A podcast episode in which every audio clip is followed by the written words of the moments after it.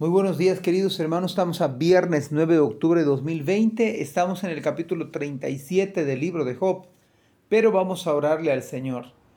Gracias Padre por este sol que nos deja sentir Padre porque podemos amanecer una vez más. Pedimos tu gracia Señor, tu bendición, que abras nuestro pensamiento Señor, que nos des a entender tu santa palabra. Padre, por favor, bendícenos en el nombre de Jesús. Amén. Bueno, vamos a finalizar este capítulo 37, gracias a Dios porque el sol está resplandeciendo nuevamente y eso es algo muy, muy bueno. Dice la Biblia, ¿será preciso contarle cuando yo hablare? Por más que el hombre razone, quedará como abismado. Mas ahora ya no se puede mirar la luz esplendente en los cielos luego que pasa el viento y los limpia, viniendo de la parte del norte la dorada claridad. En Dios hay una majestad terrible. Él es todopoderoso, al cual no alcanzamos, grande en poder y en juicio y en multitud de justicia, no afligirá. Lo temerán por tanto los hombres. Él no estima a ninguno que cree en su propio corazón ser sabio. Y bueno, creo que el texto nos habla del poder, de la majestad, de la gloria del Señor. Pero por otro lado también nos habla del fatal peligro de ser sabio en nuestra propia, propia opinión.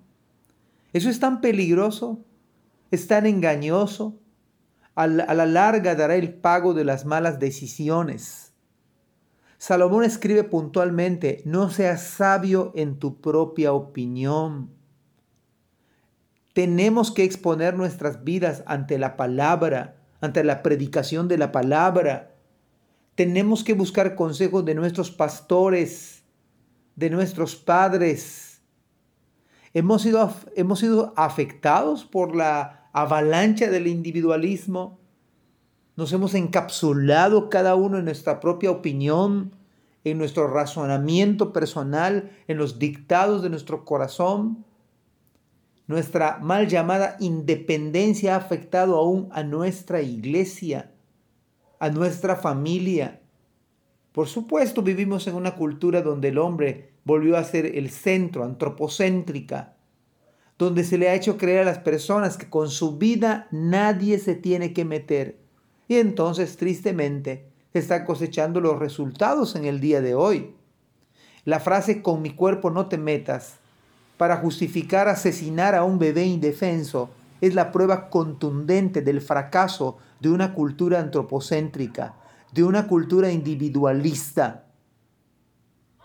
Necesitamos hacer una evaluación urgente acerca de nuestra manera de actuar,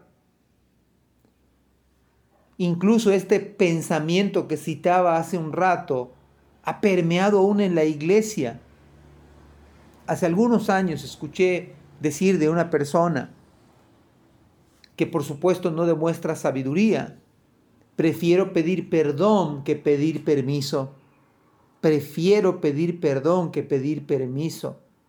No creo que este pensamiento nos lleve muy lejos.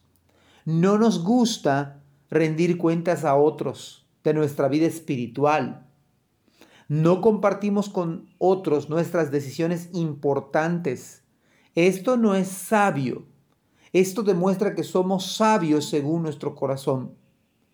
¿Acaso buscamos consejo de nuestros pastores? ¿De nuestros padres también? ¿De algún hermano cuando menos maduro en la fe de Cristo ¿Buscamos consejo antes de tomar una decisión? ¿O solo comunicamos que yo sería gran ganancia? Y es prácticamente lo mismo. Ya decidí hacer con mi vida, ya tomé decisiones y, y según yo ya hice gran cosa porque lo comuniqué. Pero da lo mismo. El profeta Jeremías también advierte que el corazón es engañoso, pero añade que es perverso más que todas las cosas, ¿quién lo conocerá? Pero el Señor Jesucristo nos dice que del corazón nacen las malas palabras, los pleitos, los celos, las envidias, el adulterio. Por lo tanto, hagamos un alto hoy comience a buscar el consejo de sus pastores. Comparta con ellos para que le apoyen cuando menos con sus oraciones. Quizá no tengamos las respuestas a sus preguntas, pero le ayudarán a pensar con objetividad, dado que el corazón es engañoso. Comparta con sus padres sus aspiraciones, sus proyectos personales. Ellos han caminado por ese rumbo antes que tú y te pueden ayudar a ver lo que no percibes, dado que tu corazón es engañoso. Y si estás en una relación de noviazgo, que eres joven, díselo a tu pastor que te aconseje. Eso es lo correcto. Díselo a tus pastores. Joven. Señorita, si eres una señorita, busca a las hermanas maduras en la fe, a las del ministerio femenil para que te aconsejen. Por supuesto que de primera línea es a tu madre y a tu padre. Y si eres varón, deja que tu padre te pastoree. Dile a tu pastor de esa relación que pretendes. Deja que otros te mentoreen. Recordemos que en la multitud de consejeros está la sabiduría. Es probable que necesites hacer un alto de lo que has emprendido porque tu corazón te llevó por un camino equivocado. Antes de tomar una decisión, lee la palabra hasta encontrar paz. Ora al Señor. Busca el consejo de otros antes de emprender otra vez un camino equivocado. Recordemos las palabras de Salomón. Hay camino que al hombre le parece correcto, pero su fin es camino de muerte. No seas sabio en tu propia opinión. Reconócelo en todos tus caminos y Él enderezará tus veredas. Que el Señor ayude a cada uno de nosotros, grandes, jóvenes, señoritas, casados, solteros, solos, etcétera, a buscar la ayuda de otros, cuando menos para orar, cuando menos para discernir y pensar con objetividad. Que el Señor en su gracia nos recuerde que el Señor es de una majestad terrible. En Dios hay una majestad terrible, es el Todopoderoso. No alcanzamos grande en poder, al cual no alcanzamos grande en poder.